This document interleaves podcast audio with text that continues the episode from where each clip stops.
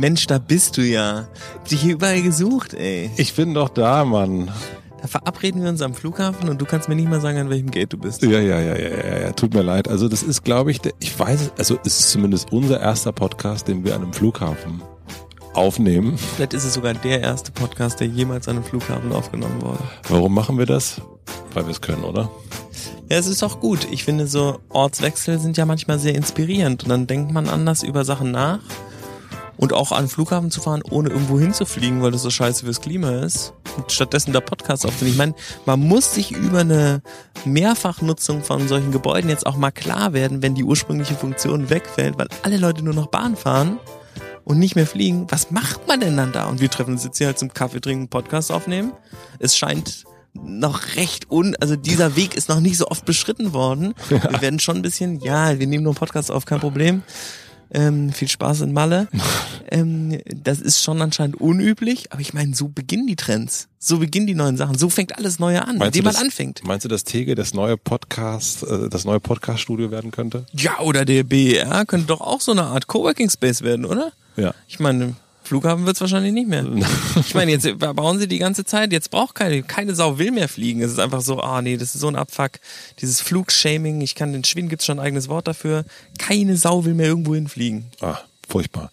Ich finde es schön, dass wir uns hier sehen, auf jeden Fall. Ähm, ich bin ja im Grunde im Urlaub, beziehungsweise danach geht's in Urlaub, aber nicht fliegen, das kann ich schon mal sagen. Sehr gut. Und äh, dann habe ich einen Monat Hotel Matze Pause und äh, mit Vergnügenpause. Da kann ich endlich alles aufhören. Du hast nämlich äh, aufholen, nicht aufhören. Da kann ich endlich alles aufholen. Ich habe nämlich so ein paar Sachen noch nicht gehört, weil ich so busy war. Aber du hast jetzt schon gehört. Jetzt habe ich Ulm und äh, Roche gehört und die sind beide super. Also unglaublich. Das freut unglaublich. Da hast du aber auch, hast du, beweist du wie immer einen sehr, sehr guten Geschmack. Tschirner war auch super. Du hast Urlaub aber schon, du bist im Urlaub mäßig schon durch? Nö, ich, also ich war, ich habe welchen gemacht und jetzt war das aber so anstrengend in der Hitze mit dem Kind, dass ich gedacht habe, das ist ja auch so, was mute ich dem jetzt zu? Oder meine Frau arbeitet ja auch bei Einhorn, was muten wir dem jetzt zu?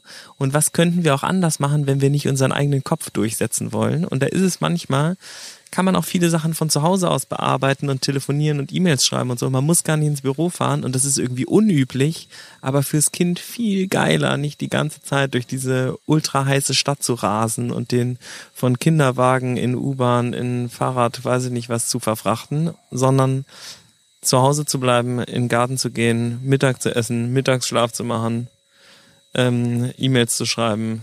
Es findet er besser. Er hat keinen Bock. Er hat keinen Bock. Nee, darauf hat er keinen Bock. Wir hatten ja so ein bisschen äh, äh, uns überlegt. Bevor wir angefangen hatten, haben, hatten wir ein Konzept. Hatten wir ein Konzept? Bevor wir angefangen haben, hatten wir ein Konzept. Und äh, wollen wir diesem Konzept noch ein bisschen, äh, wollen wir da, wollen wir da ein bisschen? Haben, wir, hatten, machen, ne? Haben, haben, hatten, machen. Du hast ja schon gesagt, Erfahrung teilen, ne? Ja. Und wir haben uns überlegt, dass wir das heute auch mal ein bisschen machen, weil das immer wieder ähm, in so Zuschriften ja auch erfragt wird. Ne? Dass ganz viele Themen, die wir so haben, sind so Themen, die hat man dann nach fünf, sechs, sieben, acht Jahren. Wie lange gibt's Einhorn jetzt? Fünf Jahre. Fünf, uns gibt's acht Jahre. Und ähm, viele Hörer, HörerInnen sind ja eher, sind auch mal dabei, sich jetzt erst zu finden, jetzt zu gründen und fragen dann, wie ist das denn, wenn man gerade erst gründet? Was macht man da? Wie macht man das? Und dann haben wir uns überlegt, Ah, dann reden wir, überlegen, stellen wir uns mal vor, wir haben jetzt nichts weiter dabei als nur noch das, was wir jetzt haben. Wir sind nämlich am Flughafen barfuß, haben nicht mal mehr Handgepäck dabei, haben alles verloren, ähm, sind, können eigentlich überall hinfliegen, wollen aber nicht fliegen. Neu anfangen. Neu anfangen. Alles, also nicht verloren, sondern alles verschenkt.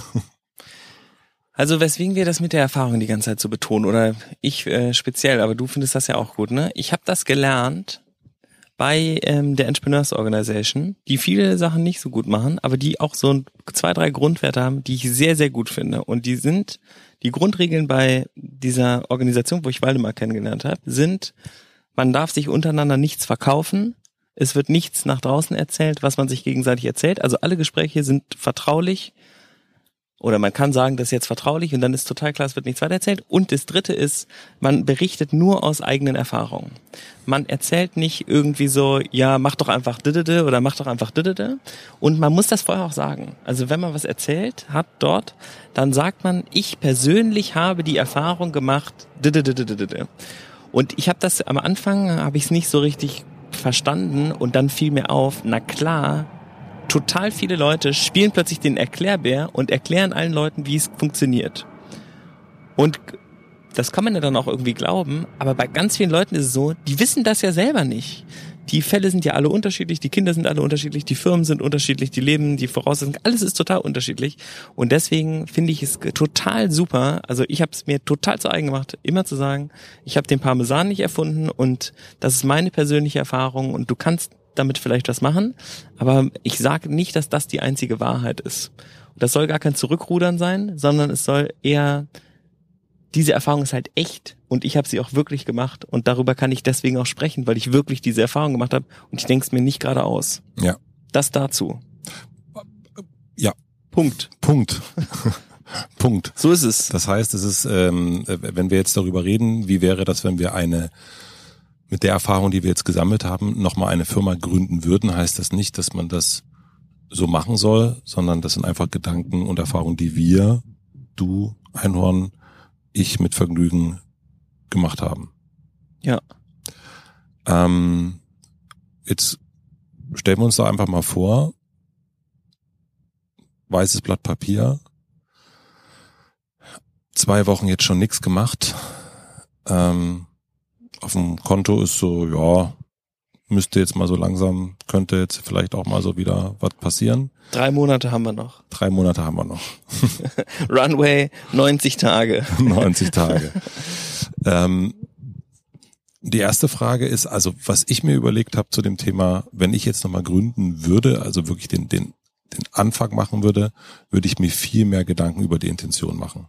Also ich würde nicht mehr, also mit Vergnügen hat sich im Grunde so sehr, sehr fließend äh, gegründet. Wir haben, äh, Pierre und ich, wir kannten uns schon. Äh, Pierre hat im Club gearbeitet, ich habe äh, Musik gemacht, wir haben vorher schon Partys zusammen veranstaltet. Äh, bei ihm ging das äh, mit dem Clubgeschäft so äh, dem Ende zu, bei mir mit der Band. Und wir haben einfach gesagt, okay, lass uns doch irgendwie zusammen machen. Wir machen ja schon Partys zusammen, funktioniert ja ganz gut. Okay, was machen wir jetzt? Ach ne, wir machen jetzt Partys für uns, für andere und ähm, wir machen jetzt keine blöde Webseite für uns, sondern wir machen einen Blog. Und weil es so viele Möglichkeiten in Berlin gibt, kuratieren wir einfach die Möglichkeiten und, und geben jeden Tag nur einen Tipp und machen nicht sozusagen wie der Tipp oder wie die Plakatwand am, an der Warschauer Straße, hauen wir alles raus, sondern wir suchen vorher aus und geben nur einen einzigen Ratschlag. Und wir haben damit so ein bisschen eher ja, also wir haben uns da nicht so viele Gedanken gemacht. Also unser Gründungstreffen war eine halbe Stunde. Also das war wirklich, ähm, ja, irgendwie ist es so da und so machen wir das und so weiter und so fort. Und ich glaube, das würde ich heute mit der Erfahrung komplett anders machen. Ist das deine erste Gründung eigentlich? Ja, ich habe eine Band gegründet vorher. Okay, also ist deine erste Firma. Ja. Oder war die, die Band war ja keine GmbH? Nee, die Band war eine GbR, ja. GmbH, Ah, ja. GB, äh, GmbH ist jetzt aber auch mit Vergnügen erst seit ähm, jetzt seit, seit letztem Jahr. Vorher war es auch GBR. Crazy, habt ihr das letztes Jahr erst umfirmiert? Mhm. Ja. Oh. Mhm. Also ich glaube, es gibt ja so zwei Arten. Entweder du machst nur so wie wir, zu sagen, okay, hier gibt es eine, eine Möglichkeit, Technologie kann das irgendwie vereinfachen. Ähm, es gibt zu viel Angebot, wir müssen das Angebot minimieren. Oder keine Ahnung, man kann auch sagen, so, das ist mal Taxi-Beispiel. Es gibt, äh, ich will mit dem, äh, mit dem Smartphone mein Taxi äh, bestellen, dann erfinde ich MyTaxi. Und Ja, das sind so, wie geil wäre das denn Ideen, ne? wie geil wäre das denn Ideen? So das Leben so ein bisschen einfacher zu machen. So und ähm, ich glaube, dass ich jetzt viel mehr darauf gehen würde nach Impact. Also zu gucken, was was hat die Möglichkeit, ja, das das Leben eines Menschen wirklich äh, zu, zu verbessern, ähm, zu transformieren, so ein bisschen die ja, einen anderen Wert zu schaffen. Das wäre auf jeden Fall, wenn ich jetzt, ich würde nach Intention jetzt gucken, wenn ich jetzt gründen würde und würde nach dieser Intention das weiße Blatt Papier anfangen voll zu schreiben. Was meinst du genau mit Intention? Ich würde mir mehr Gedanken machen, was will ich eigentlich damit? Also mit Vergnügen hat sich einfach gegründet, so, wird, äh, sag mal, was machst du jetzt? Keine Ahnung. Äh, ich auch nicht so richtig. Wollen wir nicht was zusammen machen Okay. mit unserer, keine Ahnung. Ja, also die Intention war einfach, wir machen, wir müssen irgendwas machen, dann lass uns das mal zusammen machen. Und das wäre jetzt, das wäre jetzt nicht mehr meine Intention. Also meine erste Firma habe ich ja auch so tatsächlich gegründet, ne? Oder also meine erste Firma war auch ja so eine Schülerzeitung oder so.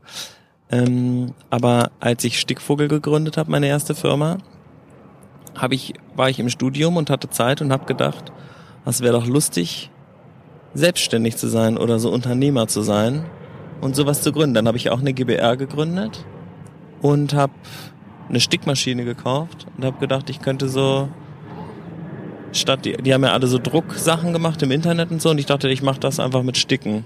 Das kriege ich schon, kriege ich irgendwie hin und dann kann man damit ein bisschen Geld dazu verdienen. Aber es war auch so. Also da gab es jetzt kein großes Why, ähm, ich muss damit die Welt retten, äh, irgendwas, sondern es war so, weil ich es kann, äh, Mhm. mäßig so ungefähr. Und dann ergab sich das auch so. Also es war, man muss wirklich sagen, eigentlich war das relativ planlos. Also ich wusste schon, was ich machen wollte. Und das mit dem Sticken kam mir auch vor wie eine sehr gute Idee, da irgendwie, weil ich gemerkt habe, dass der Prozess, genau, ich hatte nämlich gesehen, also wie geil wäre das denn? Wenn Also man, eher nach einer Geschäftsidee gehend. Ja, genau. Ja. So ein, ähm, man könnte ja eigentlich das leichter machen und den Prozess verbessern. Und dann könnte man das ja sehr gut machen und dann könnte man damit sehr erfolgreich werden und sehr viel Geld verdienen. Mhm. Das war die, das war so mein Einmaleins. Und das habe ich ja acht Jahre oder so, nee, länger. Zehn, zwölf, bestimmt zehn, zwölf Jahre gemacht. Mhm. Und die, wir haben das ja dann auch in eine Softwarefirma überführt und da sehr viele Sachen miterlebt und für riesen Kunden gearbeitet. Aber die Intention am Anfang, oder ich habe es dann irgendwie das Why genannt oder so, ähm, die habe ich dann versucht herauszuarbeiten, aber ich habe das nicht, das hat nie funktioniert. Mhm. Das konnte man nicht mehr umbauen. Mhm. Also jetzt könnte ich es, glaube ich, weil ich jetzt dazu bereit wäre zu sagen, äh, was will ich eigentlich? Und was ist eigentlich, wieso machen wir das ja eigentlich? Und dann zu sagen, und ich weiß noch, dass ich dann immer probiert habe, weil das nämlich nicht klar war, oh guck mal, jetzt kommen die Fuck-Ups, äh, statt zu sagen, wie es geht, erklären wir jetzt, was alles schiefgelaufen ist, aber ist ja irgendwie auch nett, ähm, habe ich dann versucht, andere Sachen immer zu machen, als die Firma eigentlich gemacht hat und darin den Sinn sozusagen gesucht. Also so Pony Bastards. Da konnte man neben äh, dieses Ralph Lauren Pferdchen so ähm, äh, verrückte Sachen ähm, sticken und dann haben wir eine iPhone-App dafür programmiert und sowas. Das hatte gar keinen Sinn wirklich. Es war aber cool. Mhm. Also wollte ich irgendwie, dass das cooler wird. Aber Ja. es hat auch keine Sau interessiert. Dann haben wir so einen Online-Shop noch gemacht und irgendwie tausend Sachen probiert. Das hat aber alles nicht so funktioniert. Und ich glaube, weil der Grund einfach, das war nicht total klar. Also ich saß nicht, das war halt auch so eine halbe Stunde Idee so ungefähr, ne? Dann ein bisschen gerechnet und wie man das jetzt machen kann. Und es hat ja auch funktioniert und Gehälter bezahlt und auch meins. Aber ähm, dass man sich so hinstellt und sagt, diese Firma soll genau diese Sache machen und das ist die Leitplanke, die funktioniert. Das, ähm, das war nicht, nicht so, Mhm. nicht so klar. Und das haben wir bei Einhorn dann total anders gemacht. Also 100 Prozent anders. Weil ihr die Erfahrung mit der ersten Firma gesammelt habt? Ja, Waldemar hat ja, hat ja parallel Der zu mir auch verschiedene Sachen gegründet. Der hat wesentlich mehr Sachen gegründet als ich, hat dann unterwegs nicht so viele Sachen da halt, glaube ich, ausprobiert, weil er immer eher so als Gründer reinkam und ihm und nicht so, so viele Aktien davon hatte. Dafür hat er dann eben mit Rocket und so zusammen, also der kam aus diesem Inkubatorenumfeld und ich hatte ja mit einem Investor zusammen was gegründet oder ich hatte alleine gegründet und dann Investor reingenommen und Waldemar kam aus dieser ganzen VC-Unternehmensberater-Welt. Und bei ihm war es aber genauso. Der ist da in lauter Dinger reingestolpert und hat eigentlich so seine Zeit damit gefüllt, Dinge auszuprobieren, ähm, weil er gedacht hat, das könnte schon sehr erfolgreich werden. Aber warum er das wirklich macht, da war der Grund, äh, Millionär zu werden. Also mit 20 wollte ich mit 30 Millionär sein. Das war jetzt äh, ist irgendwie die perfekte Zusammenfassung davon. Das ist aber kein Grund, irgendwas zu tun. Also das ist, glaube ich, ein Grund, was zu tun. Aber also für mich oder für dich nicht mehr. Also Achso, ja, klar. Es ist ja eine eigene Erfahrung, genau. Ja. Deswegen, also für mich ist das äh, kein Grund mehr und ich glaube auch, dass dieser Grund sehr schlecht ist, weil es nichts mit dem Also das ist, Geld ist nicht das Ziel, sondern ein Mittel. Und ich glaube, dass viele Leute das verwechseln. Mhm. Nämlich das Ziel von einer Unternehmung ist zwar jetzt, also so wie die Welt jetzt gerade funktioniert, sehr oft einfach viel Geld für Shareholder ähm, zusammenzusammeln, wobei das ja auch nicht so bekannt ist. Ich glaube, die Leute denken da oft nicht drüber nach. Du arbeitest in irgendeinem Job und denkst du, ja, das, ähm, wir machen ja Autos, das ist wichtig für Mobilität oder so. Und in Wirklichkeit ähm, ist der Zweck der Firma natürlich, die machen auch irgendwie Mobilität, aber die dient eigentlich nur dem Shareholder Value und leider werden darauf basierend auch alle Entscheidungen getroffen. Das heißt, selbst wenn es irgendwie was gäbe, was viel geiler wäre, könnte man das nicht umsetzen, weil es äh, dem, dem verfehlten Ziel schaden würde. Ich habe neulich einen Bekannten getroffen, der sehr lange darauf hingearbeitet hat, ähm, eine, eine, eine gewisse Ausschüttung zu bekommen Mhm. und hat auch wahnsinnig hart dafür gearbeitet. Ähm, sehr, sehr lange und sehr, sehr hart. Und es war, war immer, wenn wir uns getroffen haben, immer das Thema, und wie sieht's aus? Wie weit bist du da?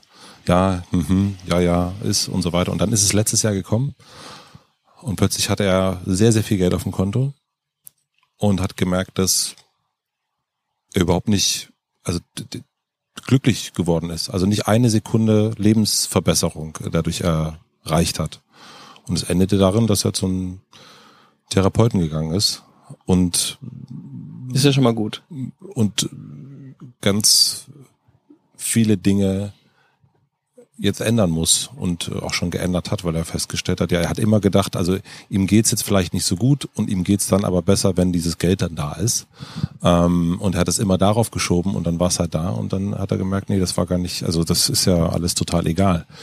Ähm, fand ich toll, dass er das geteilt hat und irgendwie auch Sau cool. wahnsinnig, äh, äh, wahnsinnig bezeichnend. Ne?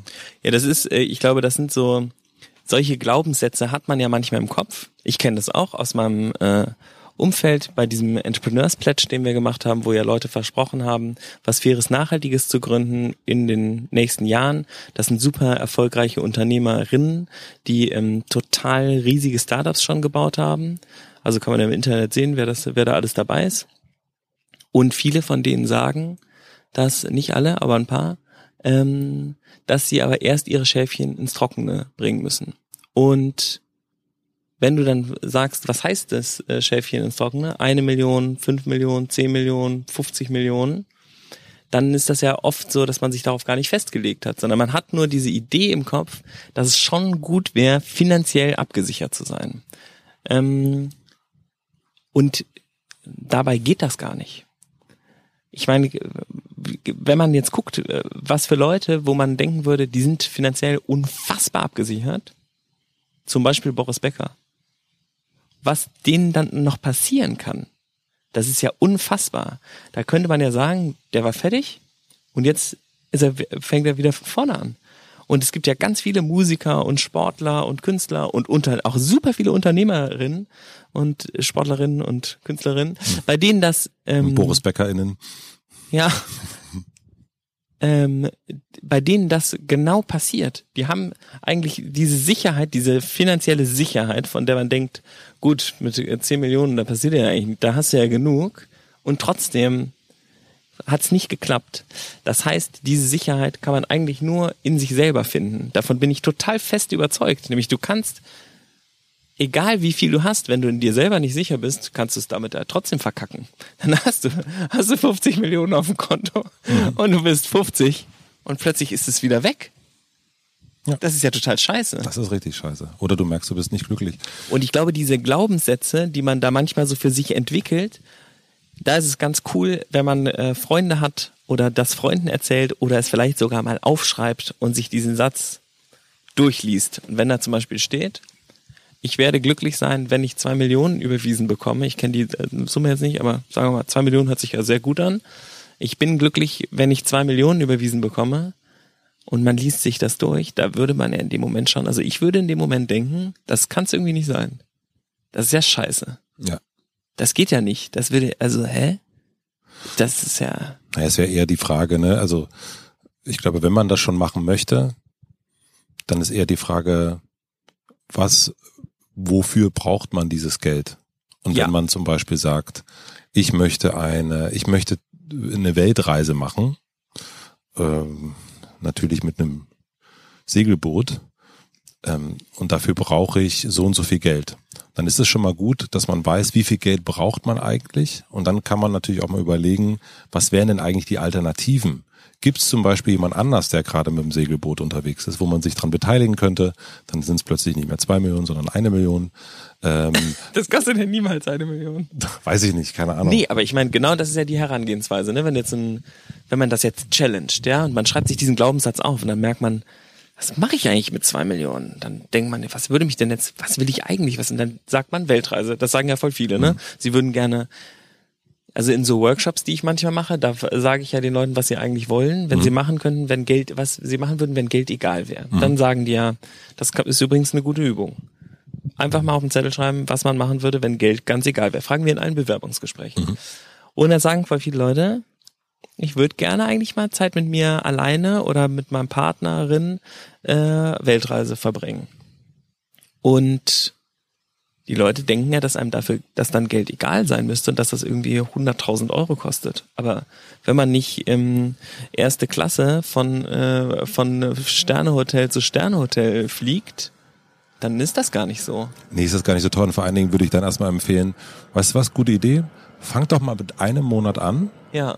Und fahrt mal einen Monat, ihr wollt in die Welt, das heißt, ihr wollt ein bisschen Abenteuer erleben, das fahrt, fahrt doch mal einen Monat nach, sag ich mal, Osteuropa wo noch alles noch nicht so erschlossen ist, wo es ein bisschen, wo es nicht ganz so äh, du kannst auch nach ist. Südostasien dann natürlich, also es hat, da müsste man natürlich für fliegen, aber das, da ist ja alles so extrem günstig, da kannst du ja für 1000 Euro einen Monat locker überleben und ja. hast eine super Zeit. Und das dann heißt, testet man das erstmal, ob man das überhaupt will. Also ob man eigentlich mit dieser Person, mit der man glaubt, dass man eine Weltreise machen will über Jahre, ja. ob man überhaupt durch den Monat kommt. Und ich, ich kenne ein paar Beziehungen, die in äh, Südostasien, ich auch, äh, die Südostasien nicht überlebt haben. Ja, äh, Südamerika kenne ich auch welche. Ja, äh, bei mir ist es Asien. Bei dir in Asien alle? Bei mir ne? ist es wirklich mehrere Asienreisen. Wie bei mir ist das, ich kenne welche aus allen Kontinenten.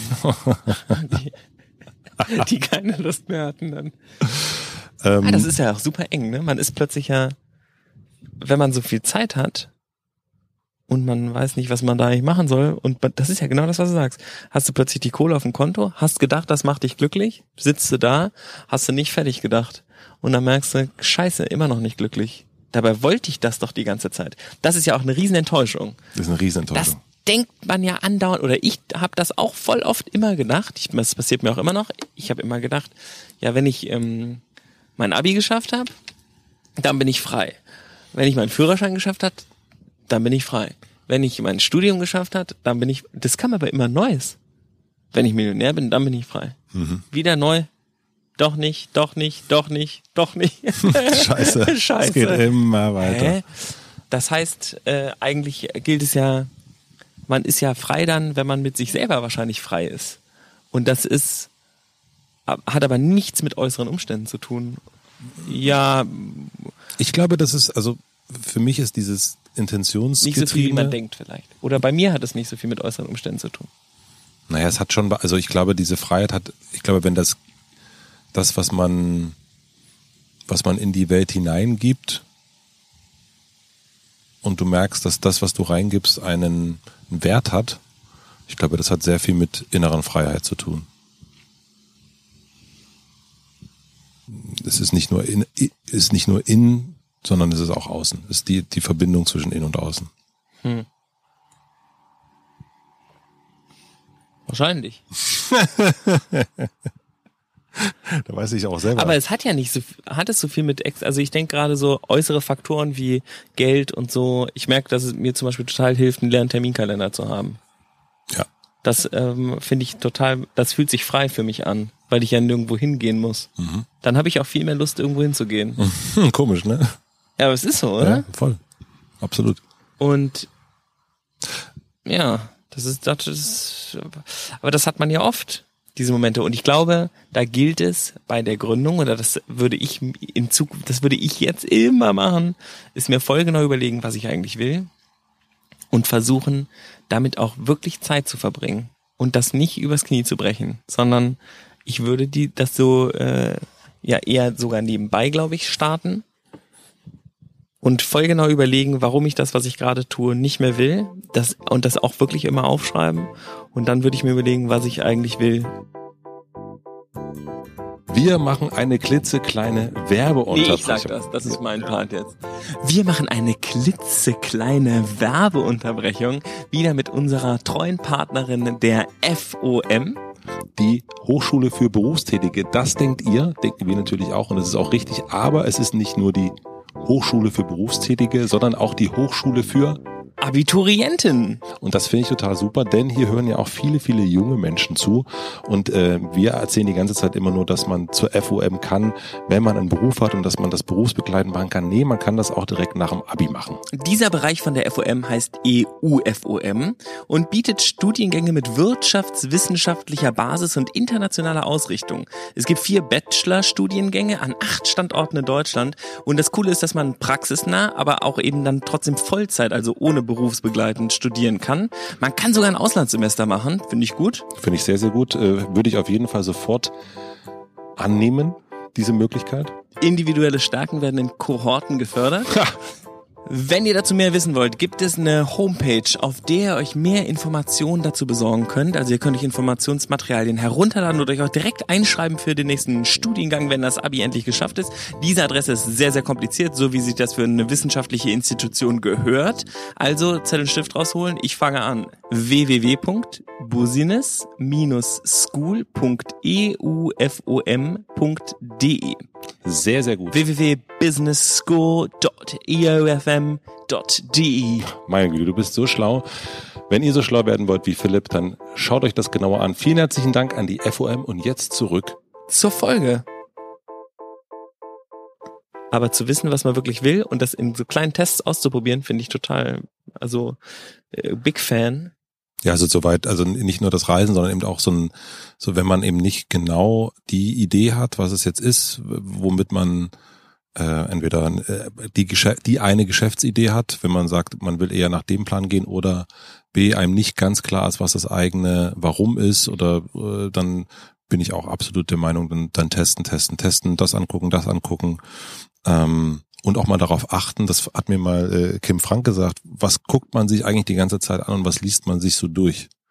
Ähm, was interessiert einen eigentlich, wenn man so die Zeitung aufschlägt? Wo, wo äh, geht man ins Feuilleton? Geht man zum Sport? Geht man in die Wirtschaft? Äh, welche, welchen Teil sucht man sich zuerst raus? Oder mh, zum Bücherregal gehen und gucken, was sind da für Bücher? Oder ähm, wo treibt's einen eigentlich so immer hin? Äh, wenn man nicht darüber nachdenkt, was man so beruflich macht. Und das ist meistens ja schon etwas, wo eine gewisse Art von Leidenschaft ist. Nun ist es natürlich die Frage, also äh, sollte man das machen, was die Leidenschaft entspricht. Demnach wäre ich Sänger geworden. Das wäre jetzt nicht so eine gute Idee gewesen. Ähm, ich glaube schon, auch, ähm, dass es eher doch schon ein bisschen darum geht, worin ist man eigentlich gut. Und da hilft vielleicht aber auch so ein bisschen äh, Feedback, auch von äh, Freunden, Bekannten. Wieso wärst du Sänger geworden? Ich hatte eine wahnsinnig große Leidenschaft für Musik. Tierische Du musst ja Leidenschaft. kein Sänger werden. Äh, ja, also ich liebe das, ich liebe, äh, liebe das, ich singe auch total gern. Ich liebe auch Musik, aber ich bin weder ein, ich habe eine sehr große Musikleidenschaft, bin aber ein sehr schlechter Musiker. Ja, aber das gibt, äh, gibt's ja noch andere Jobs, oder? Ja, aber das, die, da bin ich nicht so gut darin. Vielleicht hast du es nicht gesamtheitlich genug betrachtet. Ja, ich glaube, ich habe das Game schon ein bisschen, bisschen, bisschen gespielt. Ja, hattest du mal eine Band, oder? ja, also äh, äh, so Hobby-Ding haben wir gemacht, aber ähm, und ich glaube da und dann irgendwann festzustellen, nee, das ist es eigentlich gar nicht. Also das kann ich eigentlich gar nicht so gut. Es gibt vielleicht andere Sachen, also Aspekte davon, die dann wiederum passen. Aber ähm, also ich glaube nicht, dass man immer unbedingt nach der Leidenschaft gehen sollte. Das glaube ich auch nicht. Ich glaube, es sollte man eher gucken, worin ist man eigentlich gut. Spätestens dann, wenn man jetzt 39 ist und sagt, man hat jetzt noch drei Monate und ähm, Also das weiß ich nicht, weil die, es gibt ja auch Sachen, in denen ist man jetzt nicht gut, aber in denen kann man auch gut werden. Es gibt natürlich manche Sachen, die kann man jetzt schon gut, aber woher, klar, man lernt jetzt natürlich nicht mehr so gut Klavier, wie wenn man mit drei Jahren angefangen hat, Klavier zu spielen. Aber ähm, Ich bin nicht so ein, so ein, so ein, ich denke nicht, dass Leidenschaft, dass man nur das machen sollte, wo die größte Leidenschaft liegt. Ich Weil- weiß nicht, ob die Leidenschaft dann richtig verstanden ist. Vielleicht ist ja, manchmal denkt man ja auch, das sei eine große Leidenschaft und dann, wenn man dem so richtig auf den Grund geht, so geht's mir dann zumindest manchmal, merke ich, ach so, ich will eigentlich das. Dann denkt man, also zum Beispiel, dass man so als einfachstes sagt man, ich will Millionär werden, weil ich dann total frei bin. Ach so, also willst du eigentlich frei sein? Und du denkst vielleicht, ich will Sänger werden, aber eigentlich willst du auf einer Bühne stehen und alle sollen dir zuhören oder so. Und dann ähm, ist es ja vielleicht was ganz anderes. Ja, also in, dem, also wirklich, also an, in dem Musikbereich kann ich das wirklich sagen. Also das ist das, wo äh, ich mit, keine Ahnung, vier, fünf Jahren zu Hause saß, auf Kissen rumgeschlagzeugt habe, ähm, dann eine Band gegründet habe. Ähm, ich wollte immer Musik machen. Das war mein, meine absolut größte, größte Leidenschaft. Und ich habe immer wieder gemerkt an verschiedenen Stellen, ich bin kein guter Musiker. Also, das habe ich ja schon mal erzählt. Ich habe Gesangsunterricht genommen und die hat gesagt, na, hm, ähm, willst du nicht lieber Klavierunterricht äh, äh, nehmen? Und ich war weder ein guter Bassist noch ein, also ich bin, bin kein guter Musiker und das war meine größte Leidenschaft. Ähm, Meine auch. Ich habe sechs Jahre lang Klarinette gespielt, kannte alles von Queen und Michael Jackson auswendig, kann ich auch immer noch. Ich liebe halt einfach Musik. Ja, und das ist also das ich glaube auch nicht, dass man alles das, also ich liebe Musik noch immer und ich liebe Musik jetzt noch viel mehr als, glaube ich, vor zehn Jahren oder 15 Jahren. Ähm, aber das ist nicht das, was ich beruflich, das habe ich beruflich auch gemacht, aber darin bin ich, da gibt es auf jeden Fall Leute, die wesentlich besser sind und ich finde schon auch, dass man was machen sollte, wo man schon zumindest die Möglichkeit hat, ziemlich, ziemlich gut drin zu werden. Und woher kriegt, wie kriegt man das denn raus? Mm. Also wie hast du das denn rausgekriegt? Gut, das mit der Musik kann ja auch sein, dass die falsch lagen. Ne? Ich meine, es gibt ja sehr viele Leute auch, denen andauernd gesagt wurde, dass das, was sie machen, scheiße ist. Zum Beispiel die von Queen. Denen wurde ja von ihrem Produzenten erzählt, kann man die, die ich habe den Film gerade geguckt, deswegen Mhm. habe ich das so vor Augen. Bohemian Rhapsody und der, der hat über diesen Song halt gesagt, der dauert sechs Minuten, geht nicht im Radio, könnt ihr vergessen, ist Bullshit. Und was benutzt er eigentlich dafür komische Wör Worte? Der sagt, die sagen ja nämlich irgendwie Dismillah äh, und das gibt's gar nicht. Und Mhm. da haben die einfach so rumgealbert.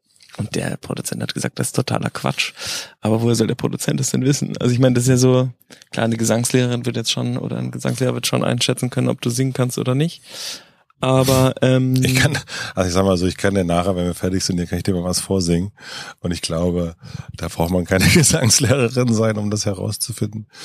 Aber ähm, na, ich glaube, also um rauszufinden, worin man gut ist, da das hatten wir, da sind wir, sind wir gestartet, ist, glaube ich, verschiedene Sachen probieren und auch gucken, wie äh, wie eine Resonanz ist. Ich fand das bei euch ganz gut und das würde ich jetzt zum Beispiel, glaube ich, auch anders machen. Ihr habt ja am Anfang gleich ein äh, Crowdfunding gemacht mhm. um einfach mal zu sehen, und das finde ich ja das Großartige jetzt, du kannst relativ schnell etwas bauen, etwas machen und sehen, ob das ankommt. Wenn das Media-Kreation ist, kannst du einen Instagram-Kanal machen, kannst anfangen, dich mit dem Handy zu filmen oder kannst einen Podcast machen und du wirst relativ schnell merken, ist das etwas, was irgendeine Art von Resonanz bekommt. Ähm, du spielst es nicht nur deinen allerbesten Freunden vor, sondern auch deren Freunden, die dich vielleicht nicht so kennen und dann kriegst du ein Feedback dazu. Mhm. Und ich glaube, wenn du da so ein paar Sachen ähm, probierst, wirst du dann irgendwann merken, okay, das, das schafft irgendwie eine Art von Resonanz. Und das finde ich auch das Gute an Crowdfunding, dass du merkst, ist, sind die Menschen an diesem Produkt interessiert? Genau, die, aber da könnte man jetzt auch sagen, und da, deswegen bin ich da so vorsichtig mit dem äh, Talent und so. Ich würde auch sagen, Crowdfunding ist eine der besten Finanzierungsmethoden, die es gibt, weil man nichts abgeben muss von der Firma, weil man äh, so einen Vortest bekommt für das Produkt. Interessiert es überhaupt irgendjemanden? Aber gleichzeitig gibt es ja auch Leute, die sind total super, einfach so vor der Kamera. Der Waldemar war in der Theater AG in der Schule, ich war in der Theater AG in der Schule. Wir fanden das beide schon immer geil. Wir sind schon immer gerne auf die Bühne gerannt, haben uns das Mikro geschnappt, irgendeinen Scheiß erzählt. Dann, weißt du, wenn irgendwie war kurz Leerlauf, dann ja, komm doch nach vorne und erzähl paar Witze. Okay, kann, mach ich. Soll ich Gedicht aufsagen? Hier, Kopfstand, bla bla. Ich fand das schon immer gut. Waldemar auch.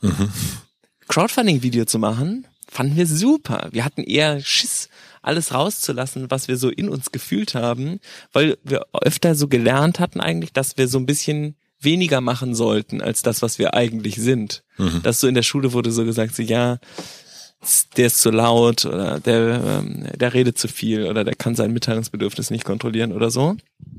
Jetzt darf man und plötzlich ist es so, wow, die sind so outgoing. Ähm, und es gibt aber, glaube ich, Leute, die ein sehr gutes Produkt machen und sehr gute Sachen rausbringen und die unbedingt auch Geld dafür kriegen sollten, die aber scheiße im Crowdfunding wären. Und wenn die jetzt Crowdfunding probieren und weil die nicht gut vor der Kamera sind, vielleicht sind die einfach dann, finden die nicht so gut, dann würde das überhaupt nicht funktionieren und die würden vielleicht denken, Geht einfach leider nicht. Und ich will nicht, dass die Leute ihre Hoffnung verlieren, weißt du? Deswegen sage ich vielleicht auch, Matze, ich glaube, du könntest auch ein guter Sänger sein. nee, ich ähm, glaube, und jeder kann, glaube ich, auch seine Leidenschaft da finden. Wenn ich glaube, wenn man total fest an was glaubt, dann geht das auch irgendwie. Dann, also das wird funktionieren, egal auf welchem Weg, wenn man es nicht loslässt. Und ich glaube, das ist manchmal der. Ich habe das auch noch nicht komplett verstanden, aber es gibt ja dieses diese Timing-Frage. Es gibt ja bestimmte Sachen, die muss man dann aufhören, weil man merkt, obwohl man das jetzt gut kann, dass alles funktioniert, muss man es lassen, weil man was anderes jetzt machen könnte, was besser wäre. Und man weiß ja nie, wann der Moment ist. Man kennt ja den Moment nicht, an dem man aufhören muss. Und man kennt aber auch nicht den Moment, an dem man weitermachen muss. Das ist für mich das Schwierigste am Unternehmer sein. Absolut. Wirklich, das, das Schwierigste auf der Welt ist zu entscheiden, aufzuhören oder weiterzumachen. Nämlich, es gibt ja immer dieses in dir, als gerade als Unternehmerin ist es, glaube ich, total präsent zu sagen, ich kann das doch noch irgendwie schaffen, auch wenn das Ding eigentlich tot ist und alle sagen, das ist tot. Ich kann das schaffen und es gibt auch immer Beispiele, wo es Leute noch geschafft haben, obwohl es tot war. Das ist ja wie in Beziehung. Jo. Also. Und dann gibt es aber auch Momente, da weiß man vielleicht, ich könnte das jetzt noch 20 Jahre weitermachen, aber ich will das nicht mehr machen. Ja. Und dann aufzuhören ist, glaube ich, unfassbar schwierig. Und im anderen Moment aufzuhören ist aber auch unfassbar schwierig. Es ist immer schwierig aufzuhören und was Neues anzufangen. Und man weiß ja auch vorher nie, ob man richtig liegt. Kann ja sein, dass du aufhörst und am nächsten Tag wird das Ding verkauft oder der Auftrag kommt doch oder what do I know. Aber das ist ja der, das ist ja, glaube ich, der, ich. aber das ist ja der Grund, weil dieser Reiz auf dem Boden liegt und äh, für dich und mich ein Reiz ist, warum wir das dann machen, warum wir dann zugreifen und sagen, das ist ja geil, das ist ja total spannend, das habe ich noch nicht ganz gelöst, das möchte ich gerne lösen. Und ich glaube, das ist das ist auf jeden Fall ein Unterschied zwischen Menschen, die gründen und Menschen, die nicht gründen. Das ist ein Unterschied zwischen Menschen, die künstlerisch tätig sind und nicht so künstlerisch tätig sind, weil es irgendetwas gibt, was einem unklar ist und, ähm, und in dieser Unklarheit ein unglaublicher Reiz liegt. Hm. Und deswegen. Ähm, es hält einen auf jeden Fall sehr beschäftigt. Ja. Und das ist auch, also ich finde das in Ordnung. Wie gesagt, ich, äh, ähm, es heißt auch nicht, da muss man auch nochmal unterscheiden ähm, zwischen Leidenschaft und Gutsein im etwas. Ich glaube, auch wenn man merkt, dass man gut in etwas ist, also mhm. von den Sachen, die man jetzt probiert hat, diese, äh, nutzen wir mal das Bild der verschiedene äh, Fliegen an die Wand werfen und gucken, welche durchkommt. Ähm, hässliches Bild. Was? Kennst du das nicht? Fliegen an die Wand nee, was, was ist denn? Was ist, irgendwas ist an die Wand werfen und gucken, welche, welche. Was kleben bleibt. Ja, irgendwie sowas. Man muss so Bälle in die Luft werfen. So Eigentlich ist es, wirft man Bälle in die Luft. Keine Fliegen Und dann, ähm, manche bleiben oben. Ja.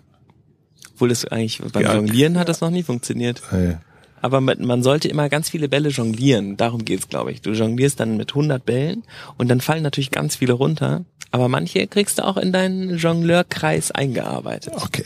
Also okay? das ist das Bild. Nicht Fliegen an die Wand werfen. Das sind Frösche, die werden dann zu Prinzen. Aber eigentlich soll man die küssen. Scheiße. Man muss viele Bälle küssen, damit sie oben bleiben. Ich glaube aber, was ich sagen wollte, also man hat jetzt verschiedene Bälle an die Wand geworfen und guckt, welchen man davon fangen kann. und das, wenn du das Feedback bekommst durch Crowdfunding, durch Social Media, durch die Freunde von deinen Freunden, dass das, dass das ja super geil ist. Ich glaube, dass sich daraus auch wirklich eine Leidenschaft entwickeln kann. Ich glaube, dass in so einer Art Bestätigung dessen Leidenschaft entsteht. Und ich glaube, man macht es sich ein bisschen einfacher, wenn man danach geht, was man gut kann, als nur der Leidenschaft zu folgen, die man aber nicht so gut kann. Aber ich verstehe auch, äh, wenn man das Quatsch findet. Es ist, es ist nur meine Meinung.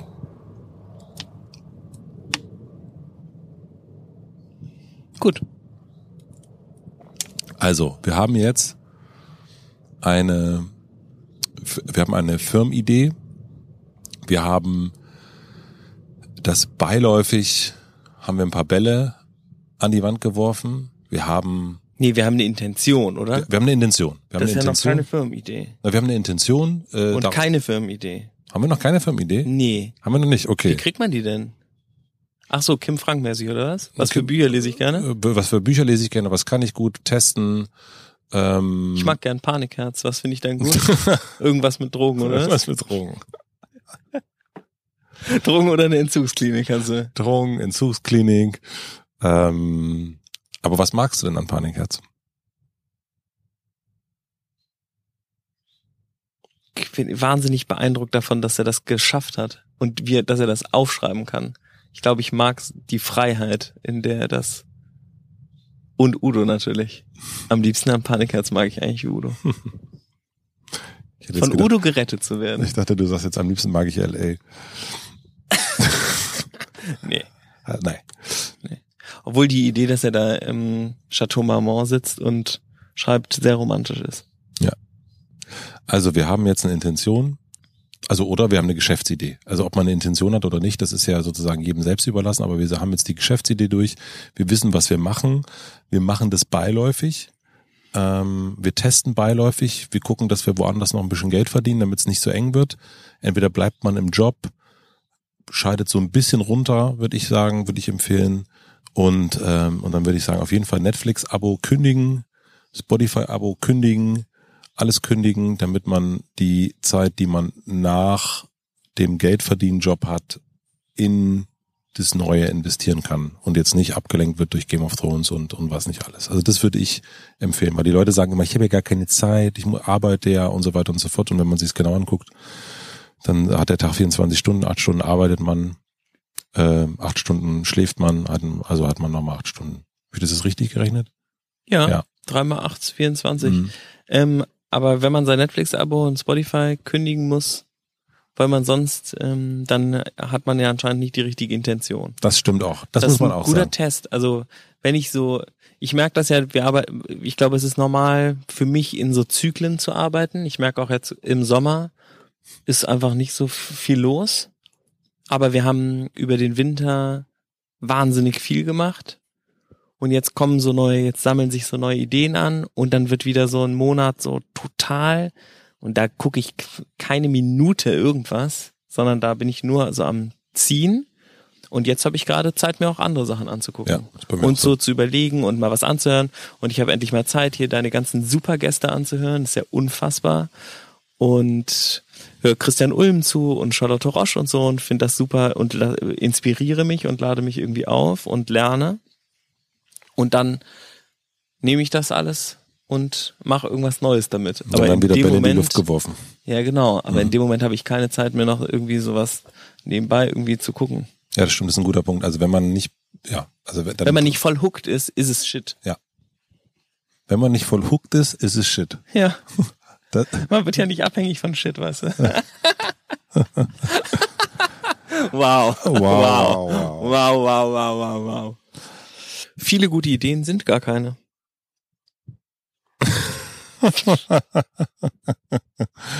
okay, also ähm, wir haben jetzt, wir haben, Und das rauszukriegen, nämlich, welche von den vielen guten Ideen keine guten Ideen sind, ist das Allerschwierigste. Ist genauso schwierig wie zu wissen, wann man aufhören soll. Da muss man nämlich mit der, wo man denkt, gute Idee, muss man dann aufhören und dann an einer anderen guten Idee weiterarbeiten. Aber es ist definitiv so, dass viele Ideen, die einem gut vorkommen, nicht gut sind. also ich äh, fand etwas spannend, was ich dazu mal gelesen habe von, ich glaube es war Amazon, Amazon, Amazon, ähm, die, wenn sie etwas Neues entwickeln, zuerst erstmal den, den Press Release schreiben. Und ähm, ob das so marketingmäßig funktioniert. ob das so ob das so Sinn ergibt. Also ich glaube, wenn man nämlich sich wirklich hinsetzt und mal aufschreibt, was man sich so überlegt hat, muss man natürlich sowieso erstmal Gedanken sortieren und dann schreibt man das mal runter auf so eine halbe Seite, wie so ein Press Release ist. Hm. Und ich glaube, dann kommt man, dann kann man, glaube ich, ein bisschen besser einschätzen und auch wenn man das jemandem gibt, ob das jetzt irgendwie so eine gute Idee ist oder nicht. Auch Richtung Crowdfunding dann, ähm, um zu wissen, oder anderes Ja. Funding, was auch immer, aber das erstmal so als ein wirklich denken, so würde das dann, wenn ich das veröffentliche, wenn ich das rausbringe, so würde das dann, würde sich das dann anhören, wenn das jemand anderes sich durchliest. Ich Das- mache das so ähnlich. Ja? Ja, ich gehe mal in den Supermarkt und stell äh, das Produkt ins Regal. Also kann man, das kann man auch, tatsächlich haben wir das beim letzten Offsite, das ging so als Witz los. Da hat das Designteam, hat so eine Traumreise. Also wir waren bei einer Schamanin, die hat mit uns eine Traumreise gemacht. Die hat so getrommelt. Imke heißt die, die ist total super. Mhm. Ähm, und dann hat die gesagt, ihr könnt jetzt alles machen, was ihr wollt und fliegen und tralala. Und wir waren im Traum. Mhm. Und bei mir hat es unglaublich gut funktioniert. Ich bin so in meinem Kopf durch die Gegend geflogen und Mhm. das war total super. Und dann haben die das am nächsten Tag äh, gemacht mit, ähm, mit unserem Produkt. Und haben diese ganze Gruppe so ungefähr so, wie so ein Hypnosezustand ist das, da so durchgeführt durch das Regal, durch, und hat gesagt, das sind jetzt diese Menstruationsprodukte, jetzt stellt euch mal vor und ihr habt das gerade und so und so fühlt ihr euch und so. Und das hat unfassbar gut funktioniert. Und zwischendurch wurde auch so gelacht und dann war das so, ach ja, stimmt. Und dabei merkte man, weil man sich so krass da reinversetzt hat, wie absurd viele Sachen waren und wie man das jetzt anders machen müsse und so. Und es, ähm, ich glaube, das ist eine Sache, die ich immer mache, das so träumen, aber bewusst. Das, und da nehme ich mir manchmal echt auch viel Zeit für. Und dann ähm, Painted Picture ist so ein Prinzip. Ich glaube, das ist sogar ein fester Begriff, kann man so googeln, dann findet man das mit Ecosia googeln. Und ähm, Mit Ecosia Google. mit Ecosia googeln. Mhm. Das ist mein Werbespruch für Ecosia. Ich weiß nicht, ob das legal ist, aber ich darf das auf jeden Fall sagen. Ja. Ähm, ja, da ähm, stellt man sich vor, wie, das macht man vor allem bei Events oder so äh, Veranstaltungen, dass man sich vorstellt, wie es ist an dem Tag, an dem es passiert. Also man stellt sich vor, heute ist ein Fuck the World Event in der Markthalle und jetzt kommen die Leute und da ist ein Fotograf und es gibt das und das Essen und jetzt wird das und das gesagt und die Leute fühlen sich so und so und man spielt das ganze Ding durch. Man läuft da so durch und überlegt sich alles. Und wenn man das ähm, seinem Team dann erzählt, dieses Painted Picture, dann merkt man total, kommen die gerade mit und denken alle, wow, wir haben mega Bock auf dieses Event zu gehen, unfassbar, ich habe Gänsehaut. Oder es ist so, äh, lame, ich habe was anderes vor. Ja. Wann ist das? Ah, kann ich nicht. Wir machen das immer mit, äh, was würdest du deinem, also was willst du deinem Freund oder deiner Freundin am nächsten Tag erzählen? Also bei den Events. Mhm. So, um das nochmal so kurz, also ich war da und ja, nee, war nett. Gab Bier. Äh, reichte dann nicht so unbedingt aus. Das machen wir auch. Was würdest du deinem Nachbarin Ja. erzählen? Oder würdest du überhaupt davon deiner Nachbarin erzählen Hm. oder deinem Nachbarn? Und das sind Sachen zum Beispiel, die wir bei Mit Vergnügen in den ersten Jahren überhaupt nicht gemacht haben. Wobei ich aber auch sagen muss, dass in dieser schon doch sehr großen Gedankenlosigkeit auch tolle Sachen entstanden sind. Ich ja, glaube, die es, anderen noch schlechter sind. Manchmal halten sich auch Ideen nur, weil die anderen Ideen noch schlechter sind. Gibt es super viele Beispiele übrigens für. Es gibt total viele Firmen, die sind super schlecht, total veraltet, machen voll den Unsinn, super erfolgreich. Dabei wäre es eigentlich anders viel besser. Die müssten sich eigentlich selber abschaffen. Ja, aber da sind wir, da sind wir ja bei den, bei dem, da sind wir wieder ganz am Anfang diesen Punkt, warum äh, gründet man, ne? Gründet man, um zu sagen, Lilliputz, äh, die, da müssen die Kinder immer noch reintreten, das ist ja total bescheuert, wir machen jetzt eh Lilliputz.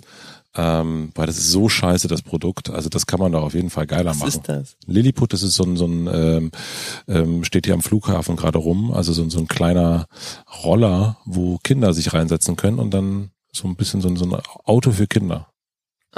Mich nervt es auch so krass, dass so viele Produkte rauskommen, wo man das Gefühl hat, es hat nie jemand danach darüber nachgedacht, was denn der Kunde, die Kundin damit jetzt machen würden, dann steht man da so vor und denkt so, hä, wie geht denn das jetzt? Und dann jeder, jeder, der auf der Straße zehn Leute gefragt hätte oder sich vernünftig sich selber in die Rolle des Kunden, den äh, Daseins hineinversetzt hätte, hätte gemerkt, ist eigentlich Kacke, so wie es gerade ist. Ja. Wir stellen uns jetzt mal vor, apropos Traumreise, wir haben wir haben jetzt alles. Wir haben, äh, wir wissen Geschäftsidee, das Ding ist durch beim äh, Crowdfunding, die Mutter findet's gut, die Tante von der Mutter findet's gut. Ähm, alles ist auf Start, das Produkt ist gut, ähm, hört sich alles gut an auf dem Beipackzettel und so weiter und so fort. Und jetzt merkt man, okay, ich kann jetzt davon leben, die drei Monate läuft jetzt alles super, super, super, super. Und jetzt wird's ganz schön viel jetzt wird's ganz schön anstrengend, jetzt brauche ich doch Unterstützung. Vielleicht brauchte ich die auch schon eher, aber wir nehmen den Punkt mal jetzt. Äh, die große äh, Frage A, gründet man zusammen? Und B, ähm, wie sieht es dann aus mit AngestelltInnen? Es tut mir wahnsinnig leid, ich muss noch eine Schleife machen. Meine Güte. Weil das ja einem immer passiert, dass es zu viel wird immer, egal wie viele Leute man auch im Team hat, wenn die Firma halbwegs funktioniert, hat man immer mehr zu tun als Kapazitäten etwas zu tun. Und das liegt daran, dass man sich ja nicht entscheiden will, was man, also bei mir ist es so, was man weitermachen will und was man nicht mehr machen will, was man ja an der Stelle eigentlich wieder machen muss. Und ich glaube, so haben wir auch alle, so suchen wir auch heute ähm, Leute fürs Team aus, indem wir sagen, was es alles zu tun gibt und dann sagen, was wir davon unbedingt weitermachen wollen und was wir davon erstmal, wir machen es jetzt so, weil die Leute total Angst haben, diese, nämlich da stehen super Sachen, stehen 100 super Sachen auf dem Board und dann müssen wir davon 90 durchstreichen. Mhm. Und wir sagen jetzt immer, wir machen die einfach später. Das stimmt natürlich nicht. das wie mit den, Doch, wir machen natürlich ich, auch mal die Sachen später, aber voll, es kommen ja auch wieder 100 neue Sachen, sofort. Ich räume sie in den Keller. Ähm, Wow, jetzt kommt auch noch die Polizei. Es kommen immer 100 neue Sachen auch dazu. Und diese, ähm, dann aber zu sagen, okay, das sind die zehn Sachen und jetzt brauchen wir neue Leute, da ist ja auch dann wieder sehr viel abhängig davon, was will ich eigentlich und wohin will ich eigentlich und da, äh, sollen wir kurz Pause machen?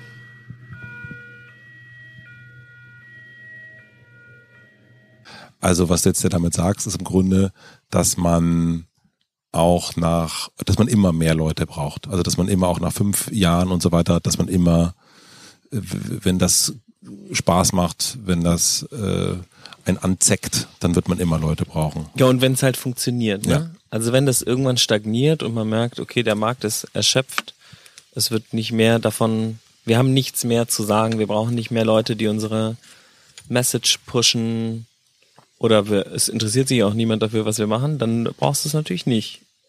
Also es ist ja ein Zeichen davon, dass genug zu tun ist und diese Sachen auch, davon immer wieder auch Sachen funktionieren.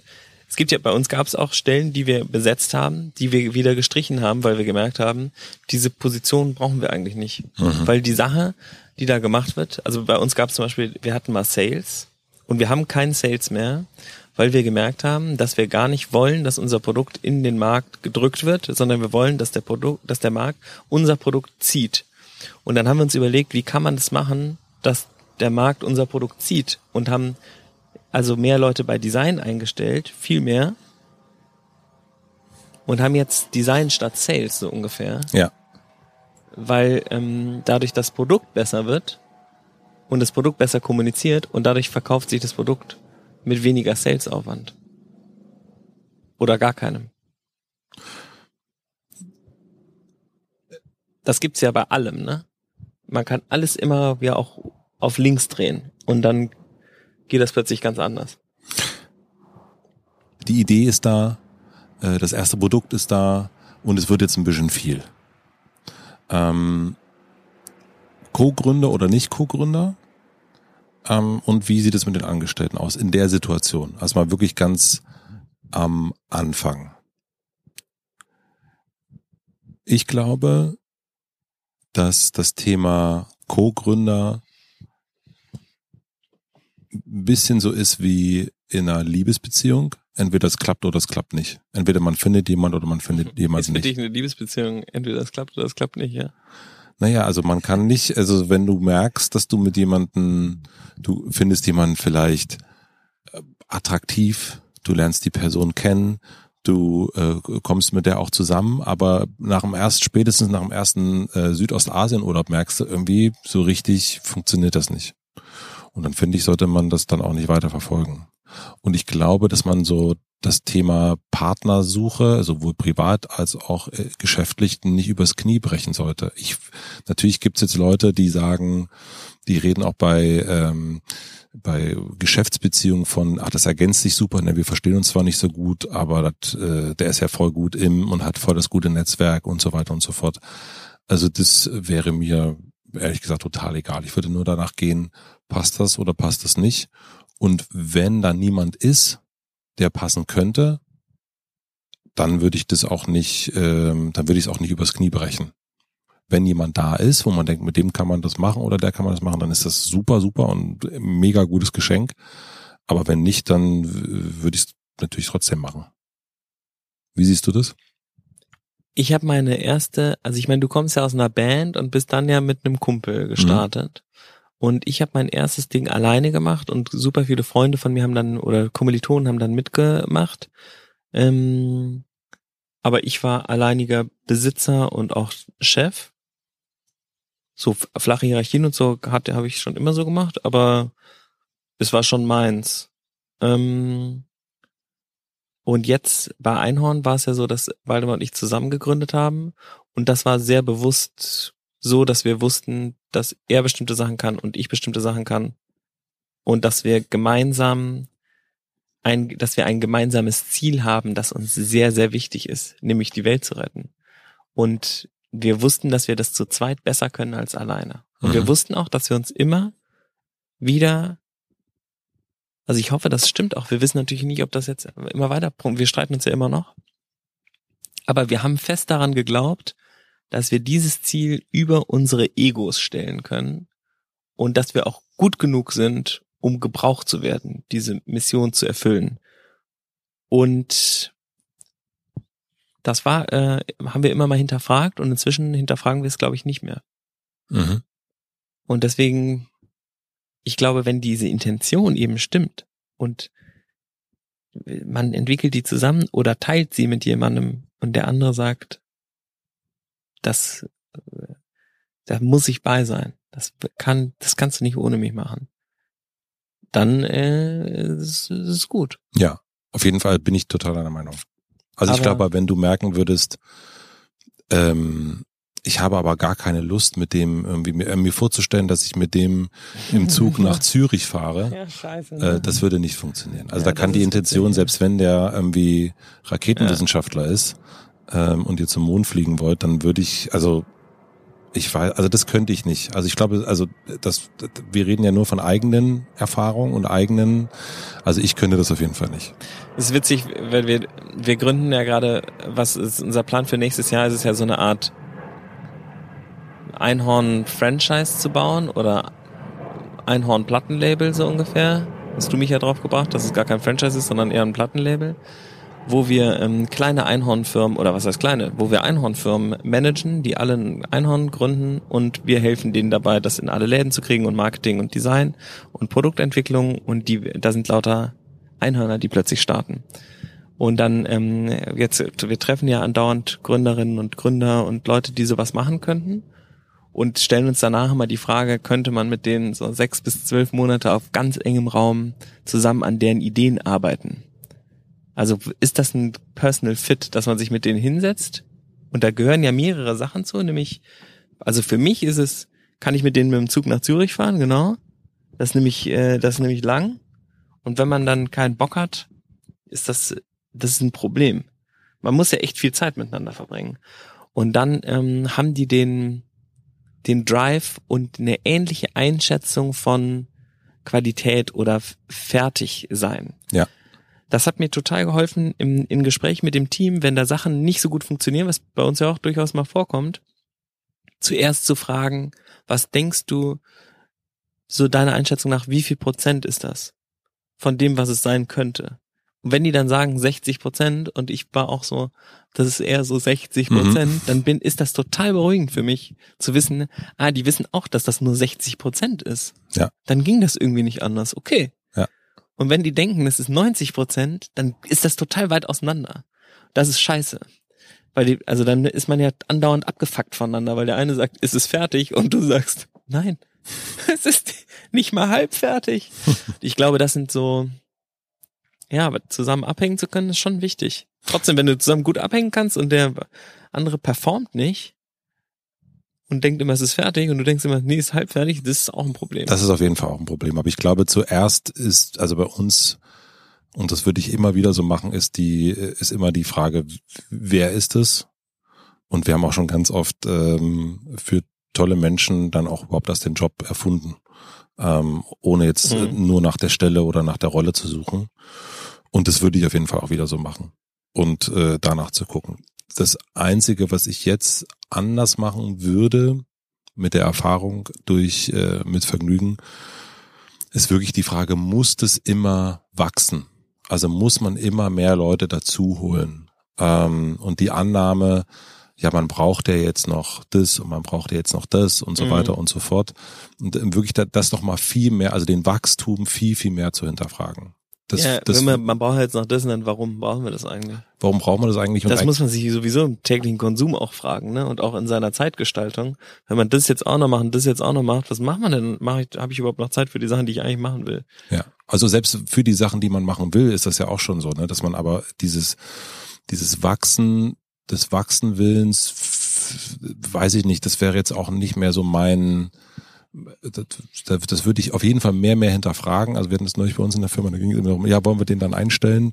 Das, wir haben ja hier so zwei super Bewerber gehabt, äh, dann lass uns doch beide einstellen. War so, mh, hm, nee, lass uns wirklich lieber nochmal hinsetzen und genau überlegen, wer von den beiden jetzt die, die Ideallösung ist äh, in dem Moment. Und nicht zu sagen, ja komm, dann, dann machen wir das auch noch. Also da, da bin ich auf jeden Fall eher ähm, eher zu, zu fragen, ist das jetzt wertvoll und nicht, ist das jetzt, dient das jetzt zu einem Wachstum?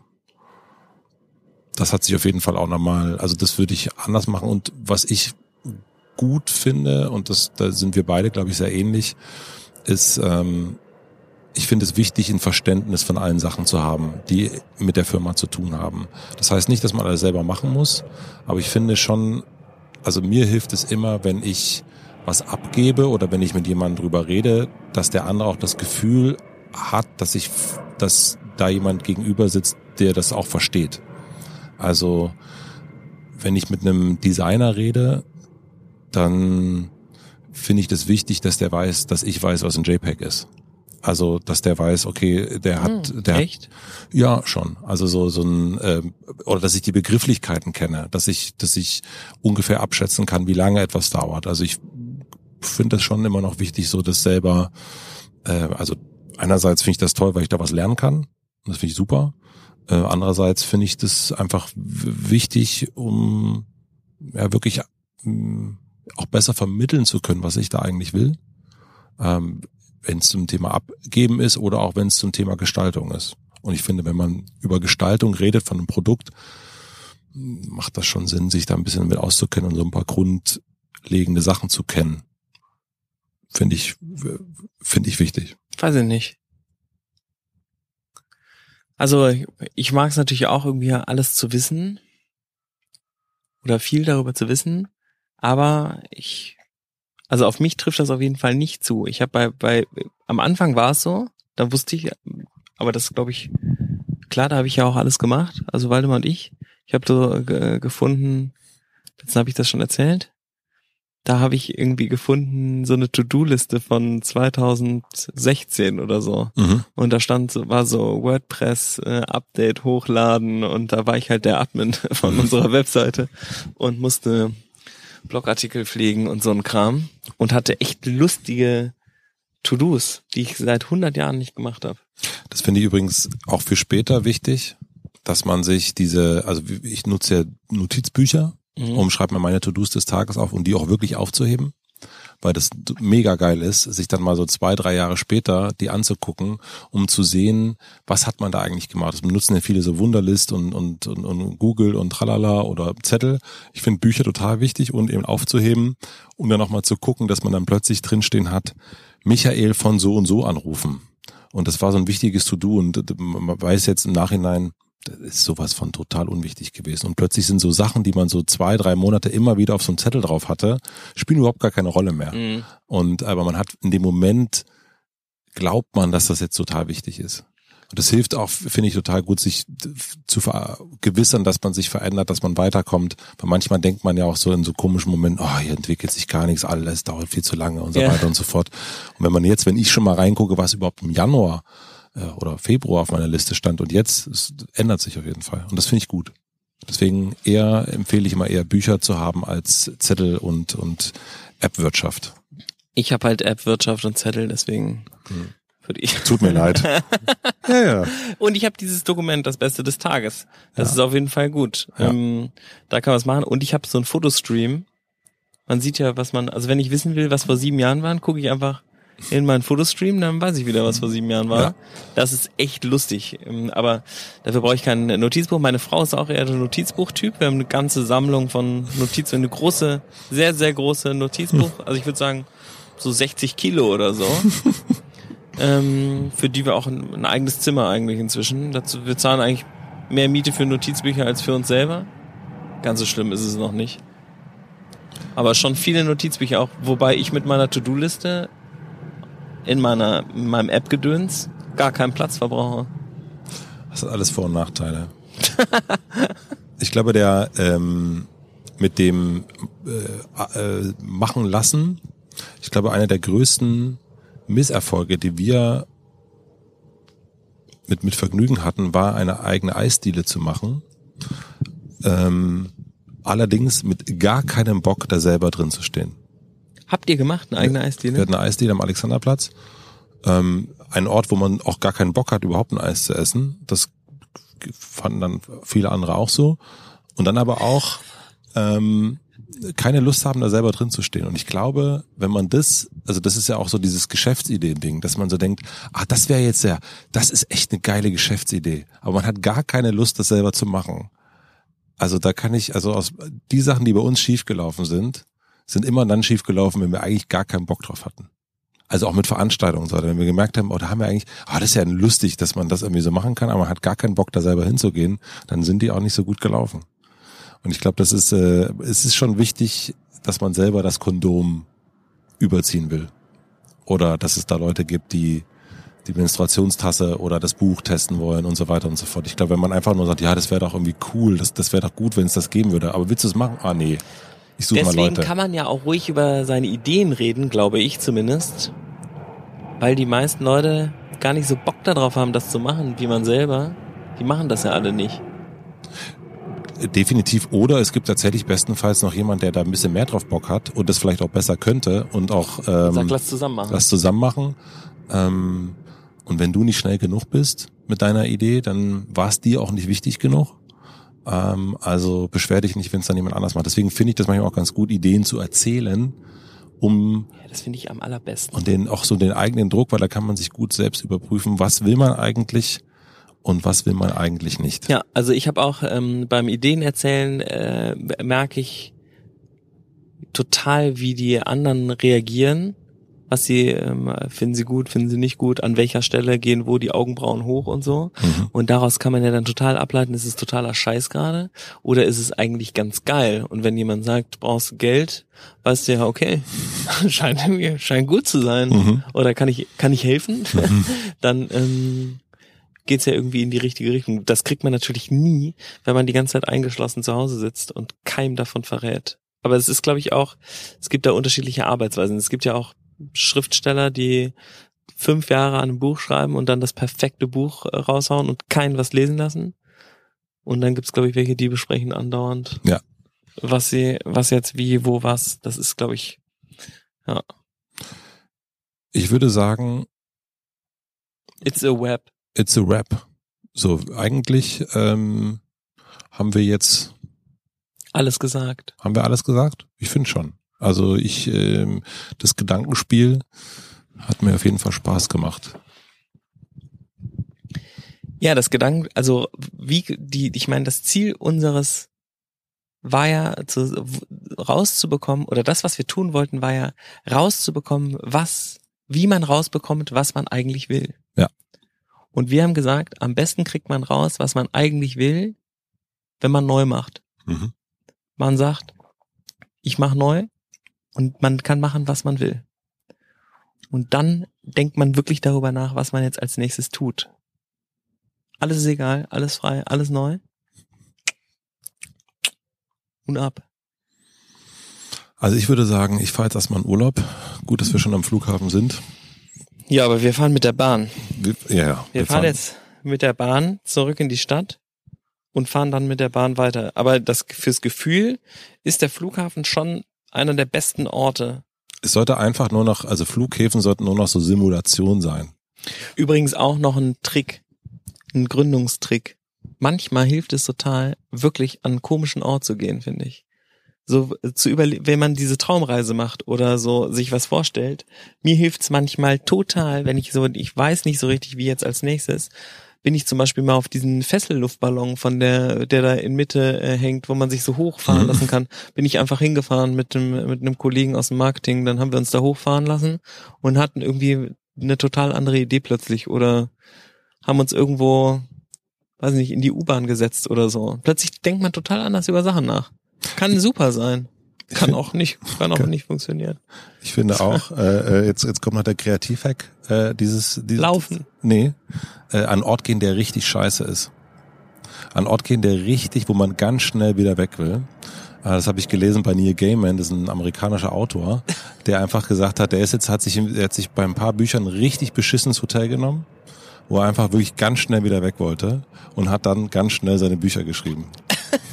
Das fand ich total Das geil. ist ja lustig. Fand ich richtig geil. Wow. Philipp, ich muss weg, ich muss in den Urlaub. Schön, dass wir uns nochmal gesehen haben. Ähm, wir sehen uns aber schon wieder in einem Monat, so wie immer. Auch zwischendurch auch wieder. Zwischendurch sehen wir uns auch wieder. Und äh, Gut. und wir machen äh, Sollen wir denn Fragen zulassen, falls es welche gibt? ja gerne. Finde ich in dem Fall wirklich gut. Ich finde nämlich so ein Q&A dazu zu machen, ist vielleicht ganz cool. Wir würden natürlich nur eigene Erfahrungen berichten, aber wenn ihr Fragen zur eigenen Erfahrung habt, können wir die beantworten. Schreibt einfach an hotelmatze@mitvergnügen.com und Sehr schreibt gut. in den Betreff rein Frage für einen Freund. ja, Gut. gut. Hast du dir gerade in deinen Pullermann gefasst? Ja, kurz geguckt, ob er noch da ist. Ist noch da. Schön. Ich gucke auch gleich nochmal nach.